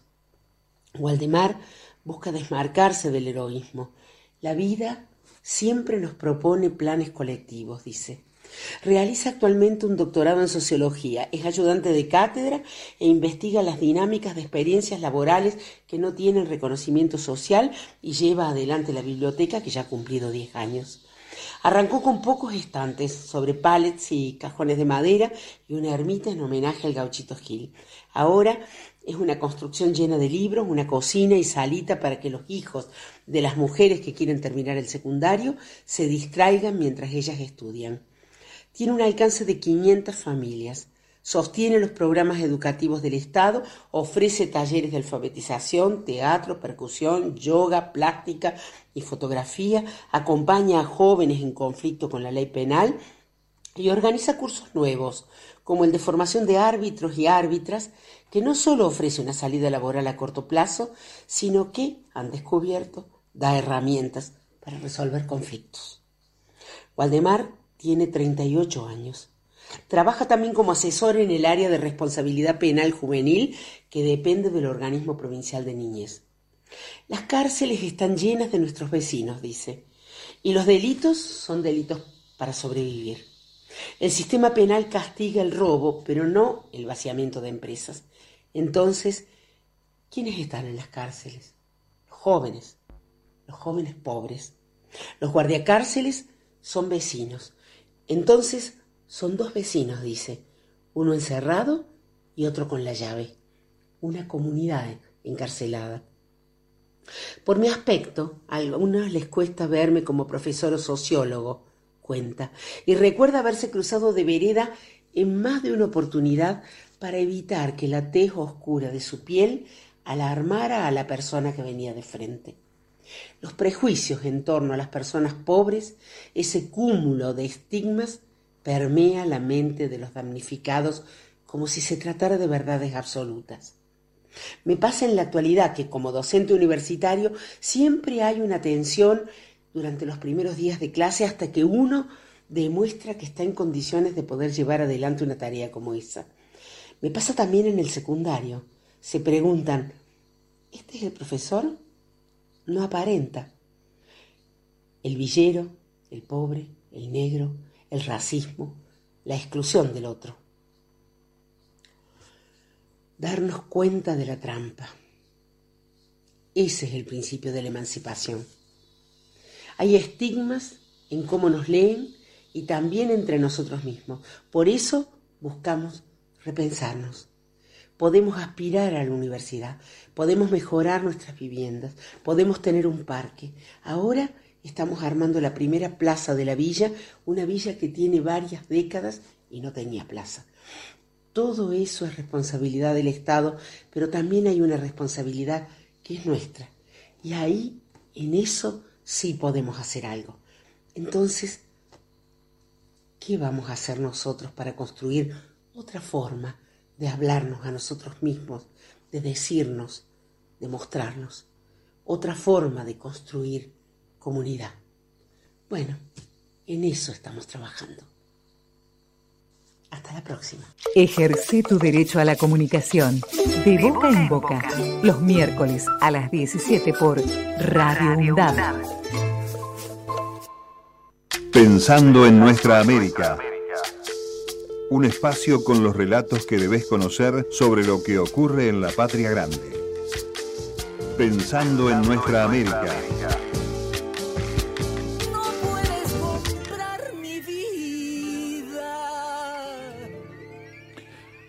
Muy bien, y estamos eh, en este tramo de boca en boca para tratar de dar cuenta de lo que a nivel continental, miren ustedes, Kenia, Bruselas, Reino Unido, Canadá, Estados Unidos, Alemania, Ecuador, México, Argentina, bueno, por supuesto, Colombia en Bogotá, Medellín, Ibagué y tantos municipios eh, empiezan a hacer una triple jornada de tejidos por la memoria, la paz, la verdad y el derecho a la vida.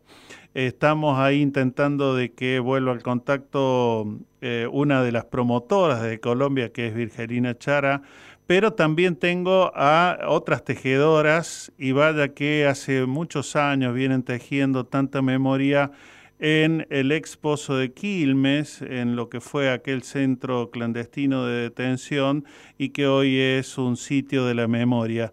Ahí no sé si la tengo a em, Marta, a Viviana Buscaglia, ustedes me dirán, buenas tardes.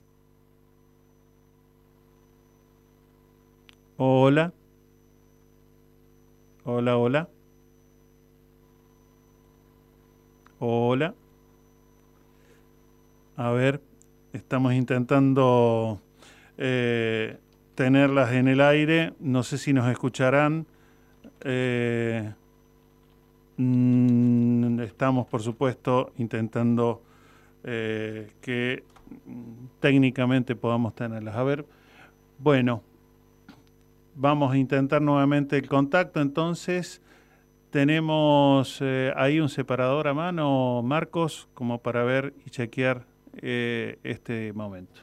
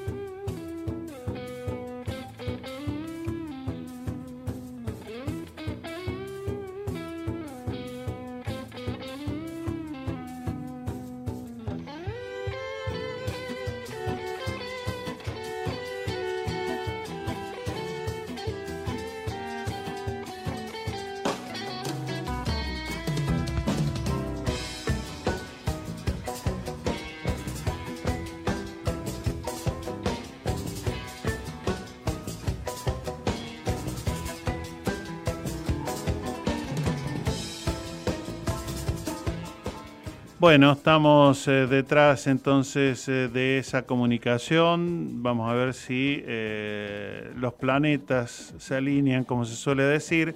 Les comentaba entonces que, bueno, una buena cantidad de organizaciones vienen dando lugar a una expresión desde un lugar tan cotidiano, pero también tan artístico como puede ser el tejido. Y ustedes saben cuántos, cuántas de ustedes tendrá en sus familias memorias de cuánta pasión, cuánto entrega, cuánto amor y también muchas veces cuánto arte eh, se despliega allí en las formas de tejer, de coser, de dar cuenta de algo. Y por supuesto aquí con un sentido claramente vinculado a los derechos humanos, lo que tiene que ver con la memoria, con la verdad, con también eh, la búsqueda de paz y sobre todo respeto a la vida. En una Colombia que es la que viene desarrollando esta experiencia, eh, después de una eh, buena cantidad de décadas donde una forma de Estado corrupto en connivencia con grupos Em, vinculados a paramilitares y también carteles de la droga dieron lugar a tantas, tantos dolores. Pero bueno, un nuevo tiempo que se está viviendo después de tantas décadas de que la derecha fuera gobierno, con un gobierno que quiere, el de Petro, llevar a cabo de otra manera las cosas. En este caso, la Unión de Costureros, por supuesto, no tiene que ver con el gobierno actual de Petro, pero sí despliega, así como aquí los organismos de derechos humanos, eh, todo lo que tiene que ver con esta lucha eh, presente, respetuosa, y ahí está la Universidad de la Tierra, la Casa de la Paz, que es desde ahí donde estamos intentando el contacto con Virgelina Chará, la Red de Comunicación Popular, eh, también lo que tiene que ver con otras expresiones de radio, Educación al Tablero del querido Camilo Acosta. Bueno, una buena cantidad más de organizaciones que eh, tienen eh, un programa. En la instalación que ya ha empezado hace algunos minutos en la Casa de la Paz, eh, en pleno centro de Bogotá, y que tiene que ver con otras instalaciones en distintas localidades de Colombia y también en otros países. Aquí les decía también eh, está ocurriendo lo que es eh, la reunión de eh, un grupo de mujeres en el sitio de la memoria de Quilmes, aquí a pocos kilómetros de Avellaneda, para que se pueda dar mm, también virtualmente en esta, en esta construcción mental que todos podemos hacer de lo que tiene que ver con trazar esas solidaridades a la hora de poder, eh, bueno, eh, llevar adelante estas maneras de construcción y a la vez de resistencia de lo que es frente a políticas a veces que en algunos países se intentan llevar hacia el olvido, de luchar porque la memoria siga presente. Y esa memoria eh, se cargue, se construya, se solidifica a través de la verdad. Aquí se viene haciendo muy pacientemente a lo largo de las décadas con todo lo que se aporta con los testigos, los testimonios que han permitido llevar a juicio a tantos genocidas.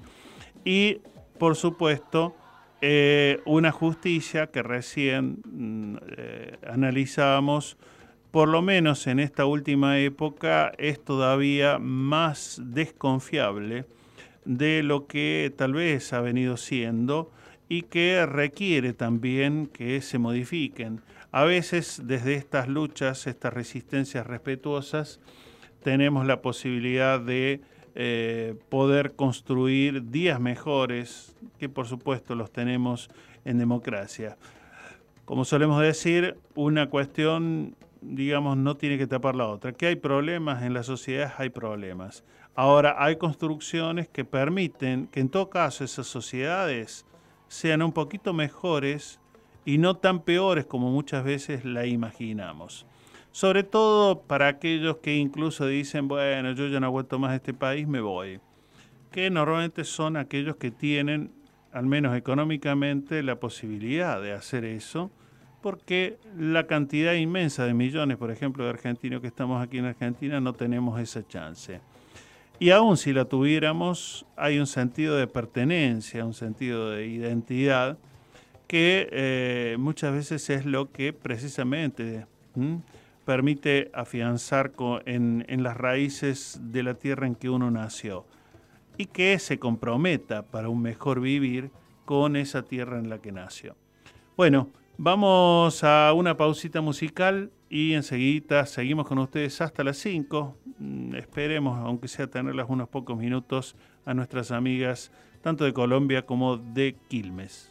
Ernestico, Ernestico, ese mismo es.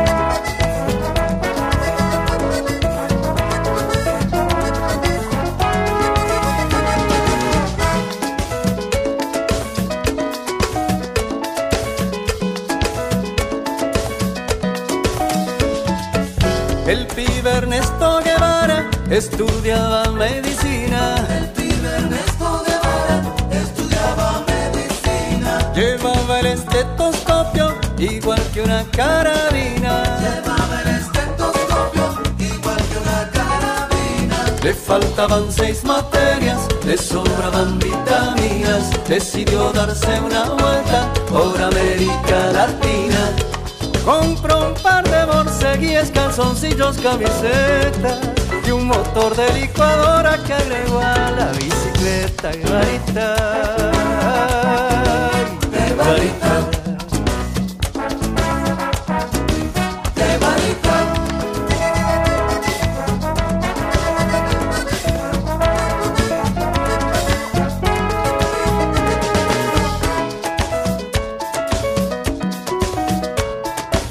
Lo pararon gendarmes al llegar a la frontera. Lo pararon los gendarmes al llegar a la frontera. Donde va Ernesto Guevara, hoy detrás de una quimera. Donde va Ernesto Guevara, hoy detrás de una quimera. Mamá le escribió a la vieja, está creciendo el bigote y tengo el pelo tan largo que me llega hasta el cogote. Un millón de vacunas trabajando de enfermero y jugando con los collas se consagró como arquero. Guevarita, ay, Guevarita,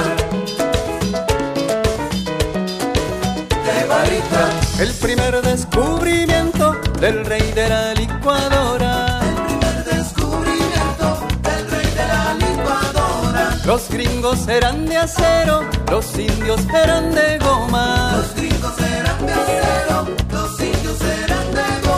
fue enfrentado a Amazonas que tuvo que decidir si avanzar para quedarse o volver para seguir.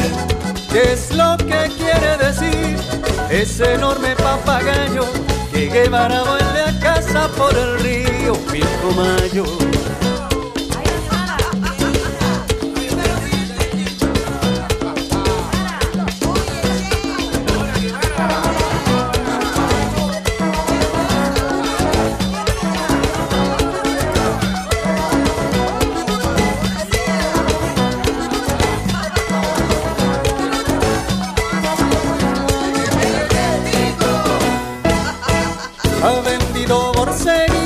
Calzoncillos, camisetas. Ha vendido borseguíes, calzoncillos, camisetas. No le queda más que el timbre de toda la bicicleta. No le queda más que el timbre de toda la bicicleta. Tiene las cosas resueltas, termina la medicina. Quiere inyectarle a los gringos su propia medicina. Así comenzó la historia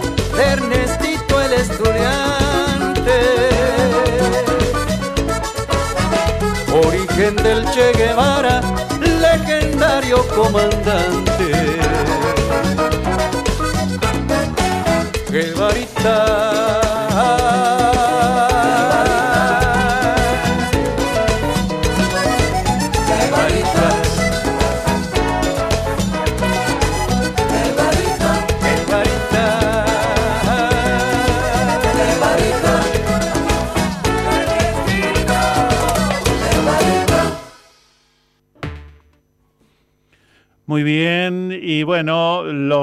Eh, de la tecnología eh, cuestan, pero a veces se logran. Y por lo menos hemos logrado hacer, eh, creo, ya buen contacto con lo que les anticipábamos recién, que se inician 72 horas de lo que es una propuesta por el tejido de la memoria, la paz, la verdad, el derecho a la vida.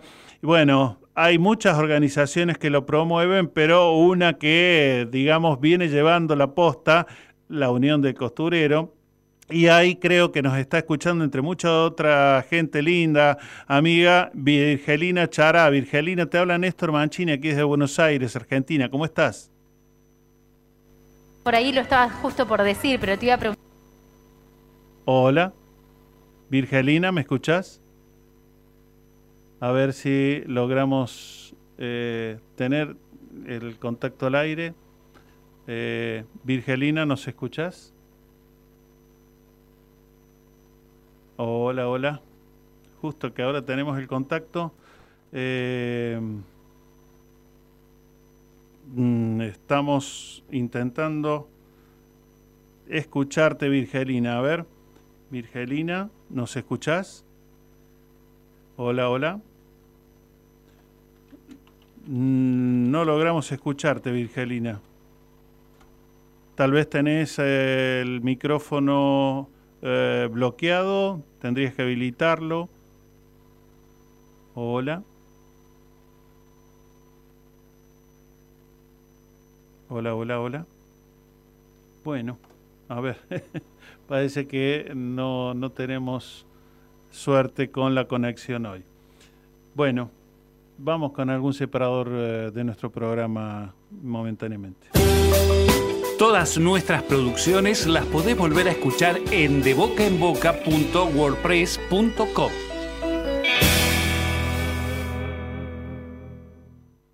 Como dicho al pasar lo estoy diciendo, como dicho al pasar mientras se pueda, solo insisto en decirte y te pido lo pongas a favor en la cuenta.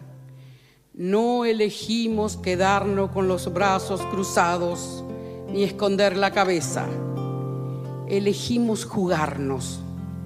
Y es la gran diferencia. De boca en boca, por Radio UNDAB. Una persona con educación no puede ser oprimida porque es capaz de pensar por sí misma. Nelson Mandela.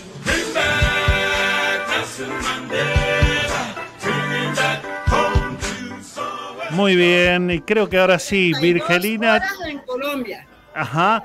Virgelina Chará, ¿cómo te va? Te habla Néstor Mancini, que es de Bien, Buenos gracias, Aires. compañeros. Aquí hay eh, universidades, hay colegios, hay instituciones, hay independientes, hay compañeros del Foro Social Mundial. O sea Y que hay, estamos cociendo. Les hay- podemos mostrar aquí hay el salón y ahora, ¿qué tanta carga tiene? ¿Lo puedes conectar?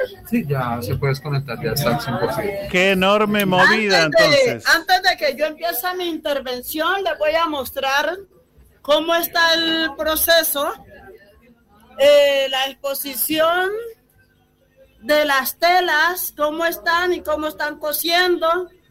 Eh, aquí está toda la intervención en las paredes, en el salón, de las telas que se está haciendo el ejercicio, los que están cosiendo aquí el Colegio Mayor de Cundinamarca.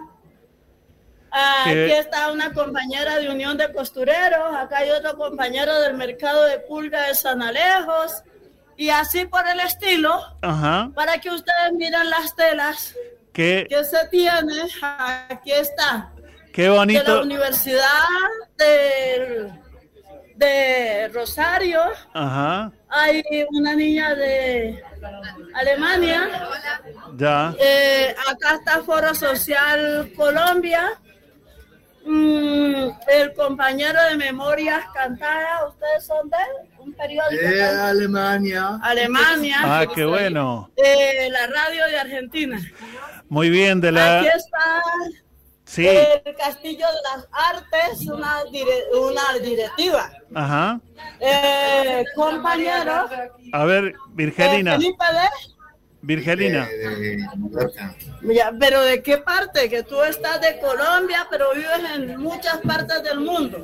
España, que ahora vivo en España. En España, Estados Unidos. Qué bueno. Y ahora sí ya vamos a empezar Qué, a hablar de lo que significan las 72 horas de costura. Sí, Ahora sí estoy toda oreja porque ya les escuché. Ujú. A ustedes preguntan para yo poder responder. Claro, Virgelina. y qué bonito, qué bonito entonces todo el trabajo que vienen Hola. haciendo. Feliz año, feliz todo. Hola. mismo. Virgelina, ¿me escuchas? Aquí, sí. Ah, bueno. Compañero, aquí la gente está hablando porque está contenta. Claro, que te, que te, que te dejen ahí por lo menos para que te escuchemos eh, con cierta claridad. Eh, ¿Por qué no haces una síntesis un poco de lo que se, eh, los objetivos y lo que se espera en estas 72 horas con esta iniciativa que tiene alcance mundial? Bueno, eh, hacer una síntesis de lo que es el ejercicio. El ejercicio es un proceso de memoria, que esta es la quinta versión. Y en esta quinta versión se está cosiendo, eh, empezaron a coser la mesa indígena en NASA con la mesa de graffiti de aquí de, de la localidad de, de Usaquillo, sábado, domingo y lunes. El martes se cosió desde Holanda con también profesores en el marco de la recuperación de la memoria. Hoy están cosiendo desde Barranca, están cosiendo las compañeras de Alemania, eh, están cosiendo desde Puerto Rico, que Puerto Rico va a coser desde hoy, empezaban a coser hasta el día sábado. Honduras está cosiendo, está cosiendo Guatemala. Esperamos que nos confirmen los compañeros de México cuándo van a estar cosiendo. Lo que pasa es que aquí hay una cantidad de personas y de grupos que están cosiendo de diferentes partes del mundo. También nos planteaba que iban a coser desde Estados Unidos. Ya. Eh, Virgelina, eh, para los oyentes, para las oyentes, les explicamos que cuando se habla de coser, de, de- de- de tejer unas telas, se trata de eh, darle un contenido. Esto es, muchas veces las telas van eh, ahí con eh, dibujos, pero también con palabras que tienen que ver con las luchas que se vienen llevando no solamente en Colombia, pero ustedes fundamentalmente en Colombia a lo largo de estas décadas, para que la memoria, la paz, la verdad y el derecho a la vida tengan cada vez más cuerpo en la vida cotidiana. eh, ¿por dónde andan esas expresiones artísticas que en las telas están plasmando o piensan plasmar? ¿Por qué no nos contás un poquito? Bueno, estas telas en este momento están en Bogotá y están en Centro de Memoria. Eh, ¿Por qué están solamente allá? Porque la propuesta de las telas es que empiece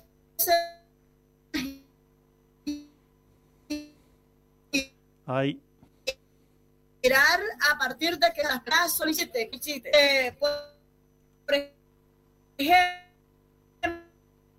se arropa el memorial del Centro de Memoria, Paz y Reconciliación el 9 de abril. ajá. Pero hoy estamos cosiendo estas telas que ya les mostremos que les mostré que la gente está cosiendo, van para el arropamiento del memorial del Centro de Memoria, Paz y Reconciliación 9 de abril. Pero también hay otras que se puede arropar el Castillo de las Artes, que se puede arropar, eh, hacer un arropamiento de la alcaldía o se puede hacer un arropamiento de otra casa museo y así por el estilo. Son las personas las que están haciendo lo que están haciendo, son los que están proponiendo Ujú. en dónde se arropa.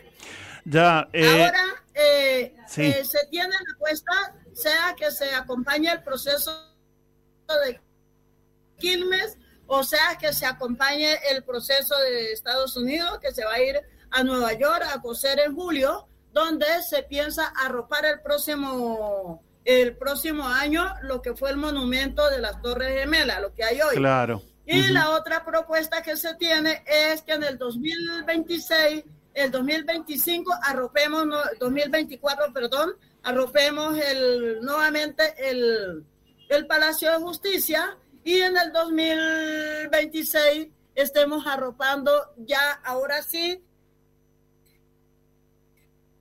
Ahora sí, ahí.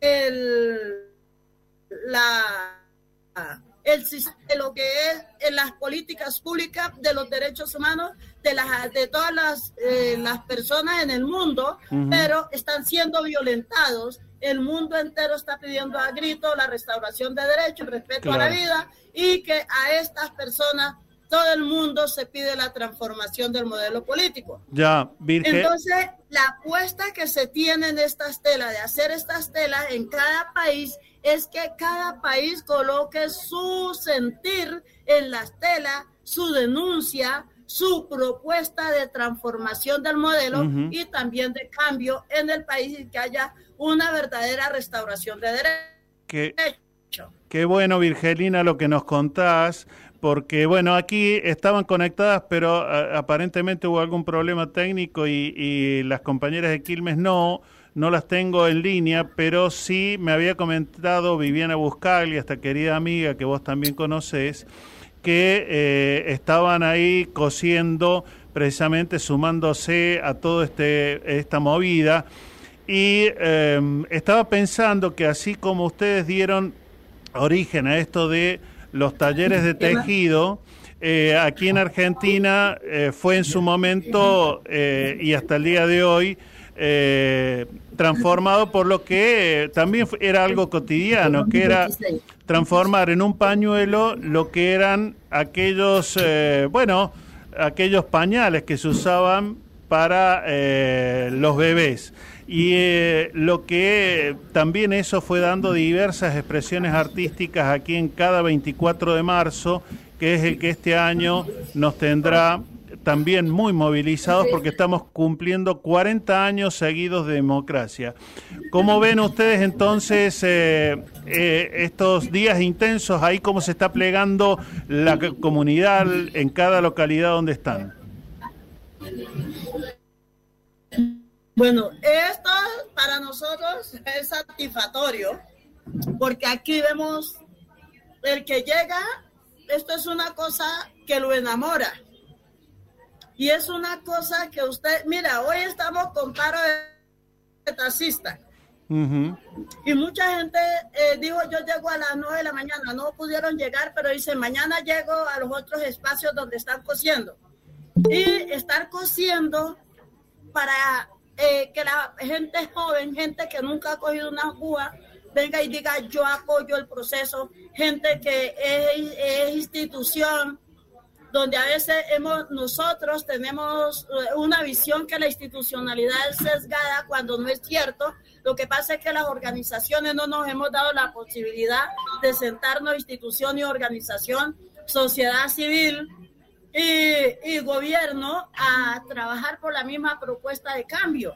Entonces, esto nos está llamando a todos y a todas, a la unión del continente, de los continentes, es que seamos capaces de sentarnos, de respetarnos las diferencias, que sabemos que tenemos muchas diferencias frente a la institucionalidad, pero que nos sentemos y trabajemos juntos. Y esta es la apuesta que tenemos, de sentarnos y trabajar juntos, tan juntos y juntas, tanto institución como eh, comunidad.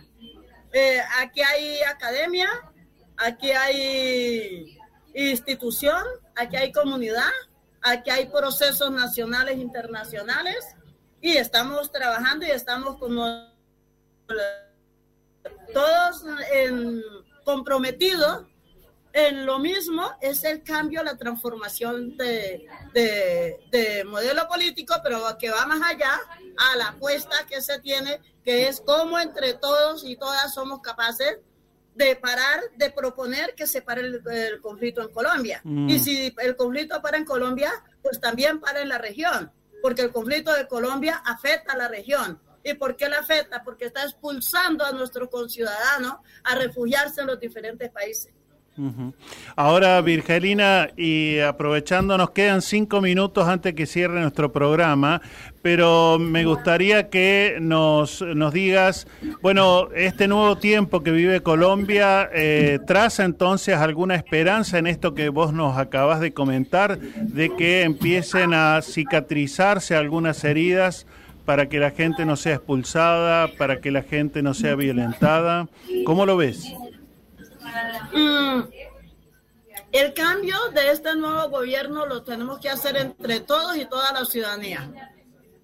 Hemos cambiado de un partido político en el poder, y está igual que hemos cambiado de personas en el poder.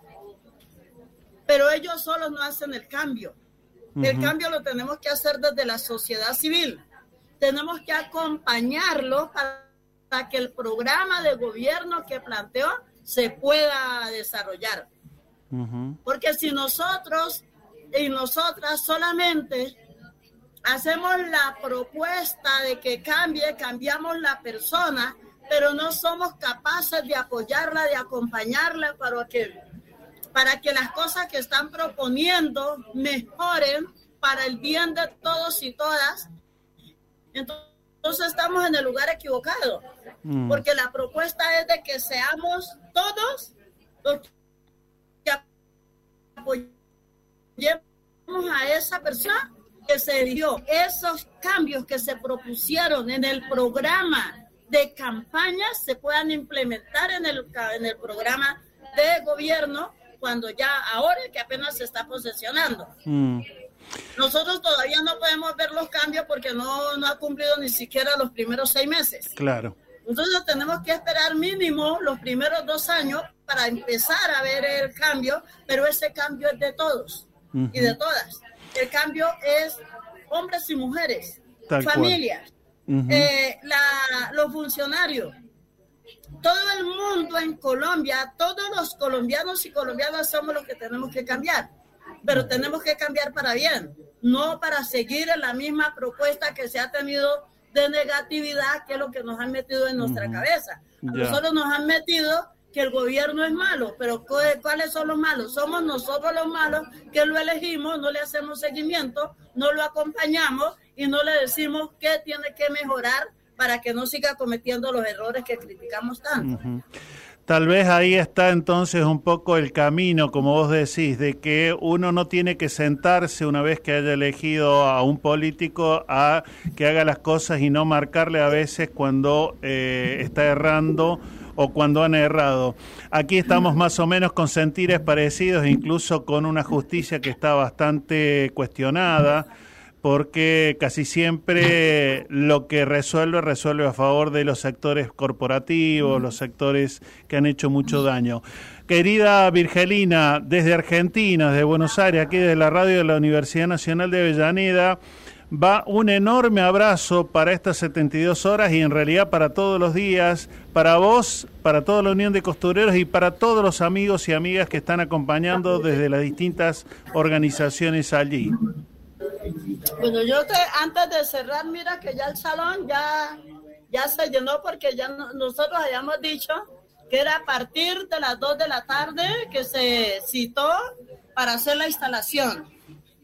Y, eh, pero desde las 9 habían unos compromisos y por el paro la gente no pudo llegar y ahora ya están llegando los que han, los, prácticamente los, los funcionarios, los amigos, los docentes que habían, se habían comprometido, los compañeros y compañeras de las organizaciones. E igual que el abrazo para ustedes también en Argentina, compañeros de la Radio Nacional.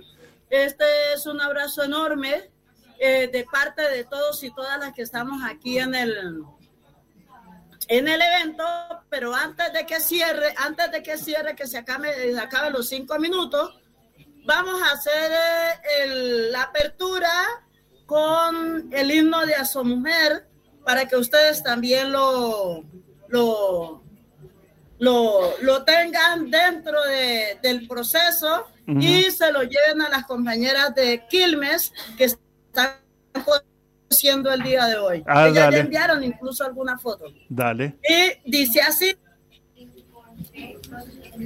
adelante. La palabra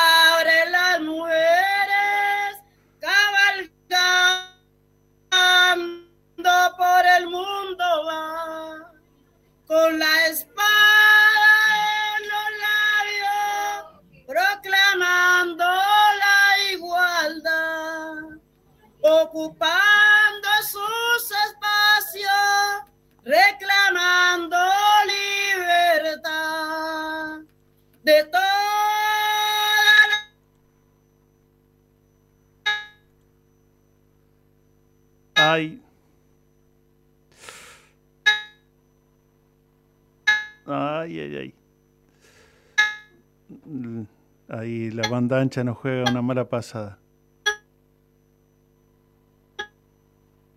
Ay, ay, ay. Bueno.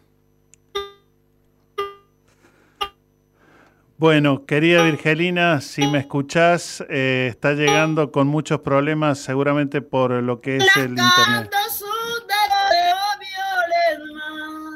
Nosotras de mujer por nuestra apoyamos a los pueblos dando solidaridad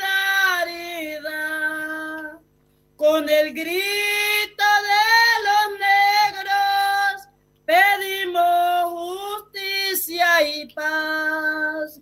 Con el grito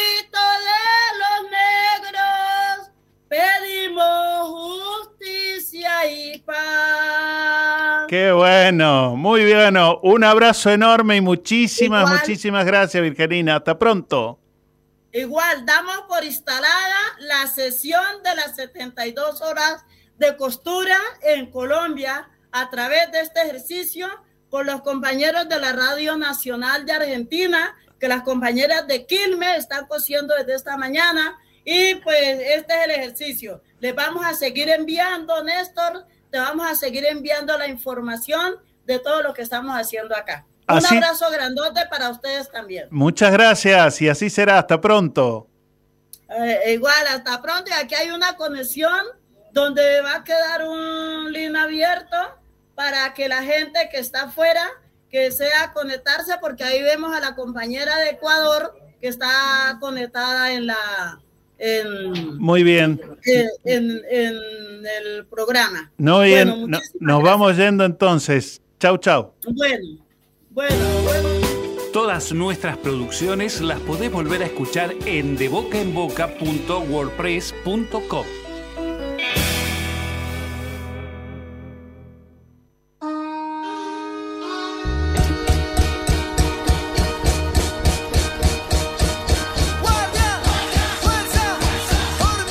amigos, eh, cuando nos proponemos algo lo queremos lograr a toda costa. Disculpen, por supuesto, técnicamente a veces no es, no sale como lo deseamos. A veces el internet nos juega una pasada no tan grata. Pero bueno, ahí están. Luego haremos un poco un resumen y lo colgaremos en nuestro sitio en Face de boca en boca durante la semana. Hasta la próxima.